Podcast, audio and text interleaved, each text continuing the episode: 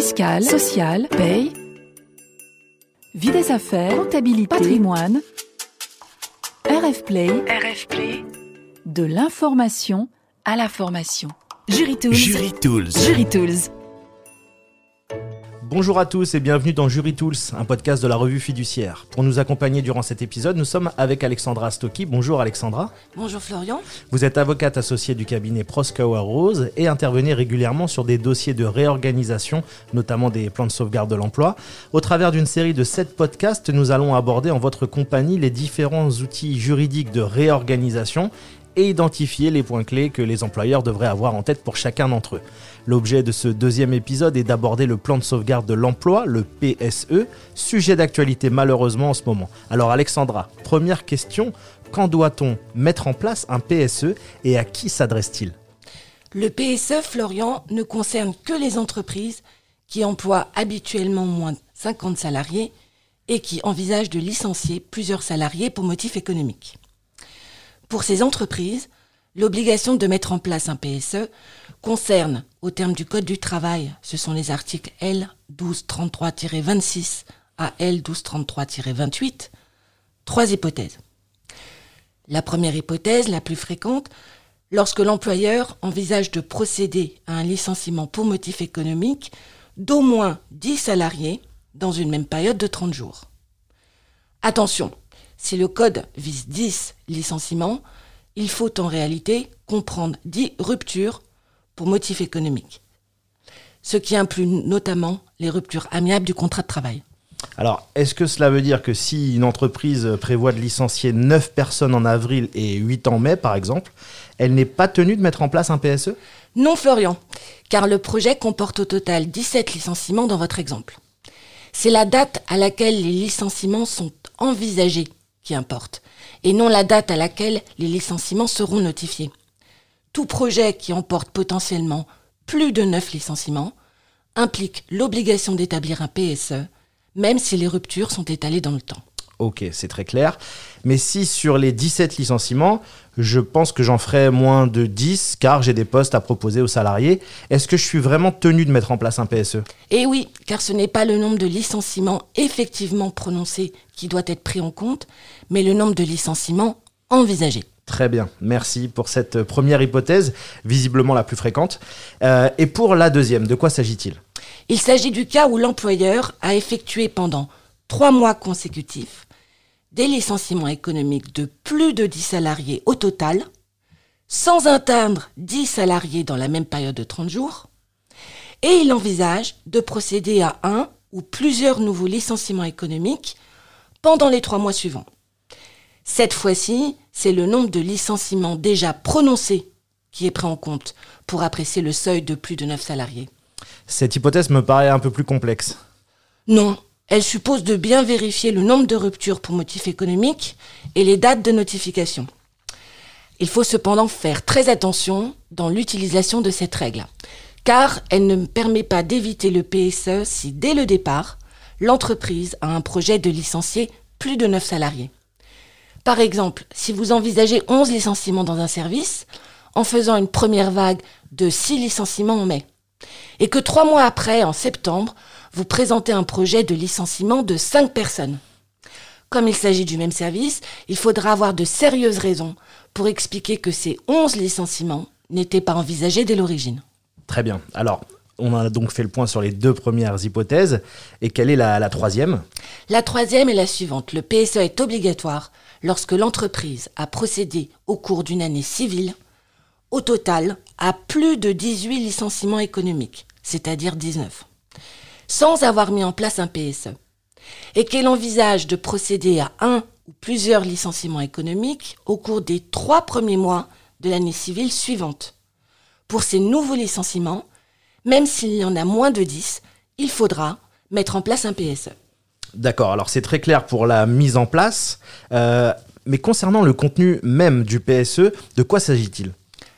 Alors le PSE, d'après le Code du travail, c'est un ensemble de mesures qui ont pour objet, premièrement, d'éviter et de limiter le nombre des licenciements envisagés, et deuxièmement, pour les licenciements qui ne pourraient être évités, de limiter leurs conséquences pour les salariés. Il y a donc deux volets. En amont des licenciements, les mesures pour les limiter, et en aval, les mesures pour les accompagner. Le contenu du PSE est défini de manière non limitative aux articles L1233-61 à L1233-64 du Code du travail. Il est prévu par exemple le reclassement interne, des actions de formation, de VAE, de reconversion pour faciliter le reclassement externe des salariés.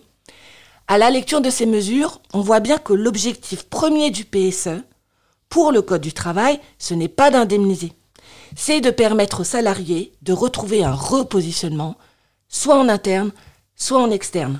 Alors c'est important ce que vous dites Alexandra, car effectivement, euh, on, on a l'impression souvent que les revendications portent sur les indemnités. Oui, Florian, c'est très souvent le cas.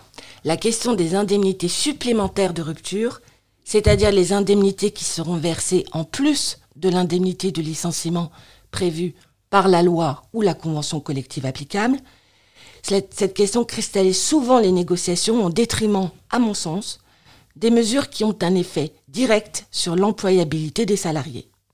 Le PSE, ce n'est pas cependant qu'un chèque de départ. Et quelles sont les autres mesures que doivent contenir les PSE En pratique, les PSE contiennent, pour le volet amont, un plan de départ volontaire et un plan de reclassement interne. Le plan de départ volontaire n'est pas expressément prévu par le Code du travail. La mécanique est la suivante. Inciter des salariés, directement concernés ou non par le projet, à quitter l'entreprise et le groupe pour poursuivre un autre projet professionnel. C'est une mesure qui est systématiquement demandée par l'administration du travail. Ah, je ne le savais pas et pourquoi cela? Parce que le départ volontaire suppose que le salarié ait trouvé une solution de repositionnement, un autre emploi en dehors de la société ou du groupe, une création reprise d'entreprise, un projet de reconversion. Il répond donc parfaitement à l'objectif d'éviter et de limiter le nombre de licenciements. Alors il y a un sujet que vous venez d'aborder, euh, vous avez mentionné le reclassement interne. Est-ce que vous pouvez nous en dire un petit peu plus? Le reclassement interne, c'est une mesure obligatoire dans tous les licenciements pour motif économique, pas seulement en cas de PSE. L'employeur doit identifier au sein de l'entreprise ou du groupe, s'il fait partie d'un groupe, les postes disponibles ou dont la création est envisagée et qui pourraient être proposés aux salariés concernés par le projet. Si les salariés l'acceptent, le licenciement est évité. Depuis 2017, cette recherche est limitée aux groupes au sens du Code de commerce. Alors il y a des critères de détention du capital et de contrôle qui sont prévus. Pour certains groupes, cela peut restreindre les recherches. Surtout, depuis 2017, c'est une ordonnance 2017-1387 du 22 septembre 2017, il n'est plus obligatoire de proposer des postes à l'étranger. Le périmètre de recherche, comme l'indique l'article L 1233-4 du Code du travail, c'est, je cite, le territoire national. Alors, on a fait le point et je vois très bien les mesures en amont du PSE, mais qu'en est-il du volet aval? Le volet aval est principalement constitué de deux types de mesures. Première série de mesures, celle destinée à faciliter le reclassement en externe des salariés. Concrètement, cela suppose de prévoir des aides en faveur de la reprise d'un emploi, la reprise création d'entreprise, le suivi d'une formation longue durée en vue ou non d'une reconversion. Il y a une dimension financière, prévoir une aide financière pour créer l'entreprise par exemple et une dimension plus qualitative. Par exemple, accompagnement du salarié pour faire son CV, pour passer des entretiens, ciblage des entreprises, proposition d'offres d'emploi et même mieux de X contrats de travail. Tout cela selon certains critères, nature du poste, niveau de rémunération, localisation du poste. Cela implique d'avoir recours à un cabinet d'outplacement spécialisé qui va réaliser toutes les actions autre que financière prévue par le plan. Le choix du cabinet d'outplacement est donc important. Oui, Florian, d'autant plus que si le cabinet d'outplacement ne remplit pas les engagements pris dans le cadre du plan, le salarié peut agir contre l'employeur et obtenir des dommages et intérêts pour non-respect du PSE. L'employeur pourra en théorie se retourner ensuite contre le cabinet d'outplacement, mais ce n'est naturellement une situation satisfaisante pour personne. Dans les entreprises ou groupes d'au moins 1000 salariés, ces actions du cabinet d'outplacement interviendront dans le cadre d'un dispositif spécifique, le congé de reclassement. Il est d'une durée variable, de 4 à 12 mois en principe, et cette durée inclut le préavis. C'est un plus pour les salariés, car en parallèle des différentes actions dont je viens de parler, le salarié, après la phase de préavis, percevra une rémunération de l'employeur. Certes, plus basse qu'habituellement, le Code du travail prévoit un montant minimum, mais cette rémunération est exonérée de cotisations de sécurité sociale, et c'est d'ailleurs la raison pour laquelle elle s'appelle allocation. À noter que depuis le 1er janvier dernier, la durée du congé de reclassement peut être portée jusqu'à 24 mois en cas de projet de formation de reconversion professionnelle. C'est une faculté, non une obligation. À noter également qu'en pratique, les congés de reclassement dépassent souvent largement les 12 mois, surtout en ce moment où les tensions sur l'emploi sont fortes dans certains secteurs. Alors, on, vient de faire le point sur euh, la première série de mesures. Et quelle est la seconde série de mesures? Les indemnités de départ, en plus de l'indemnité légale ou conventionnelle de licenciement. Sur ce point, il n'y a pas de grille d'indemnité qui soit prévue par le Code du travail. La question des précédents du groupe en matière de PSE prend toute son importance sur ce point. Toutes ces mesures, amont et aval, doivent faire l'objet d'une négociation avec le CSE, local et central s'il y a un CSE central, et peuvent aussi être négociées avec les organisations syndicales représentatives. Alors, sur cette négociation et la procédure, quelles sont les grandes caractéristiques? Le PSE implique la consultation du CSE sur trois points. Premier point, le projet de réorganisation à l'origine des licenciements. C'est ce qu'on appelle la consultation livre 2, par référence à l'emplacement dans le Code du travail des articles qui prévoient cette consultation. Deuxième point de consultation, le projet de licenciement collectif dite consultation livre 1. Cette consultation inclut le projet de PSE, mais pas seulement. Le Code du travail prévoit une série d'éléments obligatoires de consultation. Il s'agit en particulier des catégories professionnelles et des critères d'ordre de licenciement. En très résumé, le licenciement économique étant supposé être non inhérent à la personne du salarié, ce n'est pas nécessairement le salarié qui occupe le poste supprimé qui sera licencié. Le Code du travail impose de faire des catégories professionnelles de salariés qui regroupent des salariés permutables. Pour déterminer le salarié qui sera licencié, il faut appliquer des critères, dénommés critères d'ordre, à tous les salariés des catégories professionnelles dans lesquelles des licenciements sont envisagés. Ces critères peuvent être fixés par accord collectif et à défaut par l'employeur, qui doit alors impérativement prendre en compte des critères prévus par le Code du travail. Les charges de famille, l'ancienneté, la situation des salariés qui présentent des caractéristiques sociales rendant leur insertion particulièrement difficile, notamment les personnes handicapées, les salariés âgés, et enfin les qualités professionnelles des salariés. Alors, ça donne donc euh, un premier point, si je résume le livre 2, deuxième point, le livre 1, et le dernier point de consultation. Le dernier point de consultation, ce sont les conséquences des licenciements sur la santé, la sécurité et les conditions de travail des salariés, que l'on continue d'appeler en pratique livre 4, même si depuis 2017, ce volet a été intégré au livre 1. Ce sujet est avec celui des catégories professionnelles très sensible actuellement, à la suite d'un contentieux sur lequel mon cabinet et moi-même sommes intervenus et qui a donné lieu à une décision de principe en juin l'année dernière. J'y reviendrai tout à l'heure. Si le PSE et les autres éléments du livre 1 font l'objet d'un accord majoritaire avec les organisations syndicales représentatives, le CSE ne sera pas consulté sur ce volet. Cette triple consultation est encadrée dans des délais maxima qui ne peuvent faire l'objet d'aucune suspension. C'est le grand apport de la réforme de 2013 dont l'objectif était de sécuriser la durée des procédures de consultation. Ces délais maxima sont prévus à l'article L 1233-30 du Code du travail et varient en fonction du nombre de licenciements envisagés. Deux mois jusqu'à 99 licenciements, trois mois si le projet implique entre 100 et 249 licenciements, quatre mois si plus de 249 licenciements sont envisagés. Il est possible de prévoir des délais différents par accord collectif. Autre élément de la procédure, le CSE peut se faire assister par un expert comptable et un expert habilité sur le volet santé, sécurité et conditions de travail. Ces experts sont alors payés par l'entreprise. Le déroulement de l'expertise est encadré. À l'issue du délai de consultation applicable, si le CSE ne rend pas d'avis, il est réputé avoir été consulté et la procédure de consultation est terminée. Ensuite, l'employeur doit obtenir le feu vert de l'administration du travail, c'est la directe. Sans ce feu vert, il ne peut pas mettre en œuvre son projet. Cela veut donc dire que la directe a un rôle clé.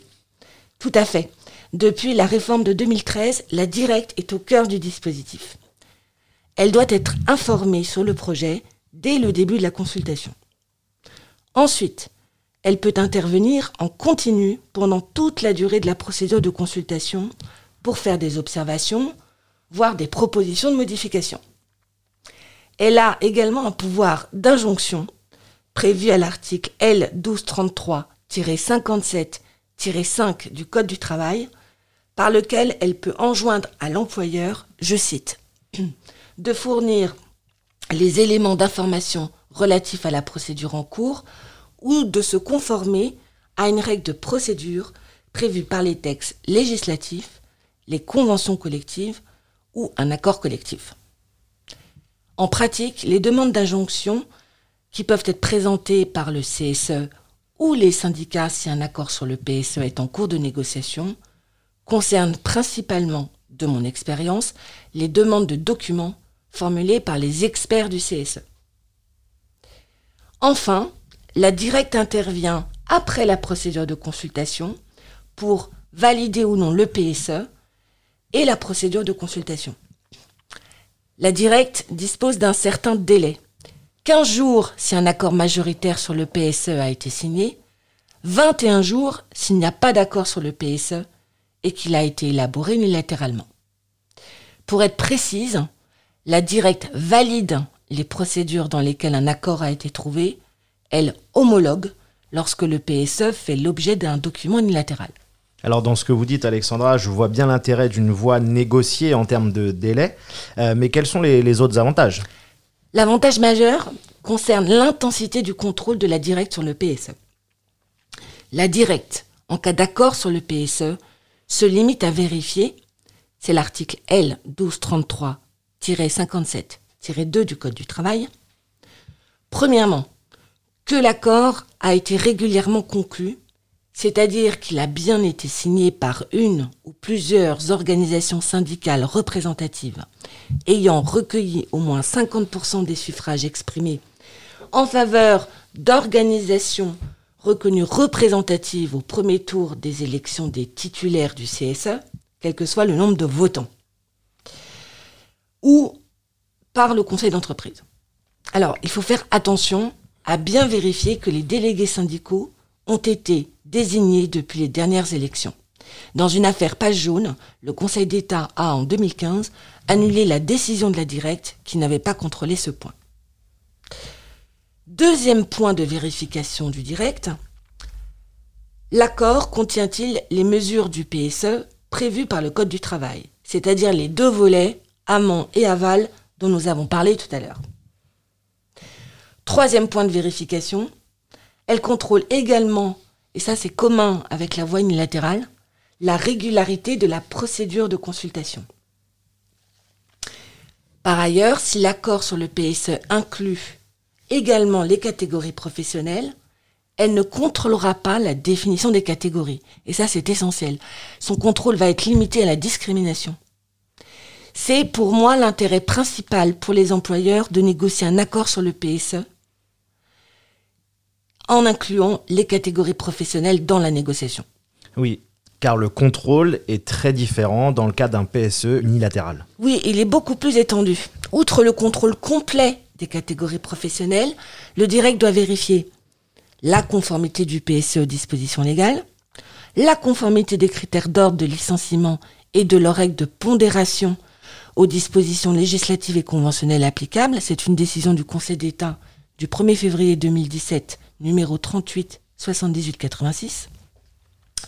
Et enfin, comme l'a précisé le Conseil d'État, elle doit vérifier, je cite, au regard de l'importance du projet de licenciement, si les mesures contenues dans le plan sont précises et concrètes, et si, à raison pour chacune de sa contribution aux objectifs de maintien dans l'emploi et de reclassement des salariés, elles sont prises dans leur ensemble, propres à satisfaire à ces objectifs, compte tenu des efforts de formation et d'adaptation déjà réalisés par l'employeur et des moyens dont dispose l'entreprise et le cas échéant l'unité économique et sociale et le groupe. C'est une décision d'assemblée du Conseil d'État du 22 juillet 2015, Société Calaire Chimie.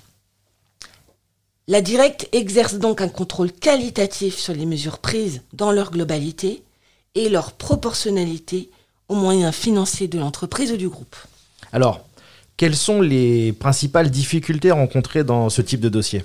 Alors, il y en a deux principales de mon expérience. La première concerne la définition des catégories professionnelles.